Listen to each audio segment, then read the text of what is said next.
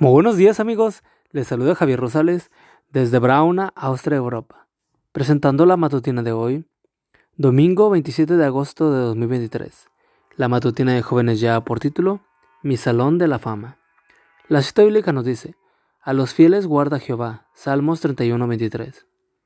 En mi Salón de la Fama de la Biblia ocupan un lugar de honor varios héroes juveniles, José, Daniel y sus tres amigos, Ananías, Misael y Azarías, ¿Por qué merecen esa distinción?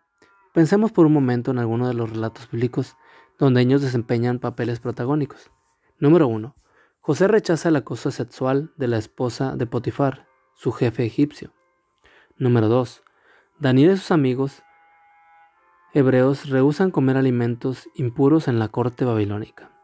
Número 3. Ananías, Misael y Azarías se niegan a arrodillarse ante la estatua de oro que erigió Nabucodonosor. Lo primero que salta a la vista es que en cada caso estos jóvenes enfrentaron pruebas donde claramente llevaban todas las de perder. Eran minoría, eran extranjeros y eran jóvenes inexpertos que luchaban contra poderosas fuerzas que con una sola palabra podían aniquilarlos.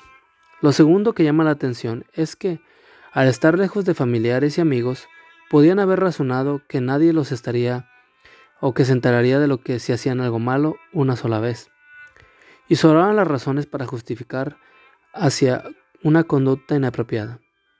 ¿No enfrentaban el peligro de la muerte? ¿Qué utilidad podrían brindar a Dios en el cementerio o en la cárcel?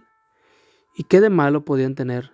Tendría si hacían cosas malas, a fin de cuentas todo el mundo lo hacía. Sin embargo, ninguna de estas excusas prevaleció. Los padres de estos jóvenes les habían enseñado, número uno, el respeto a los principios de la palabra de Dios, Número 2. El cuidado de su cuerpo y de su mente. Número 3. La responsabilidad por sus actos ante Dios de quienes eran representantes. La educación, página 52. Pero cuando llegó el momento de la prueba, cuando nadie más podía decir por ellos, resolvieron ser fieles a las lecciones aprendidas durante su niñez. ¿Por qué entonces tuvieron éxito? Porque decidieron hacer lo correcto y porque confiaron en que Dios no los abandonaría en la hora difícil. El resultado fue que en sabiduría y belleza física estos jóvenes no tuvieron rivales, y mejor aún, gracias a tu testimonio, reyes y pueblos paganos reconocieron la superioridad del Dios de Israel. Tú también eres representante de Dios. Decide hoy poner en alto su nombre, y Dios no te abandonará en el momento de la prueba.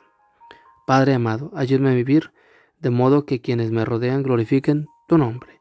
Amigo y amiga, recuerda, que Cristo viene pronto y debemos de prepararnos y debemos ayudar a otros también para que se preparen, porque recuerda que el cielo no será el mismo si tú no estás allí. Nos escuchamos hasta mañana. Hasta pronto.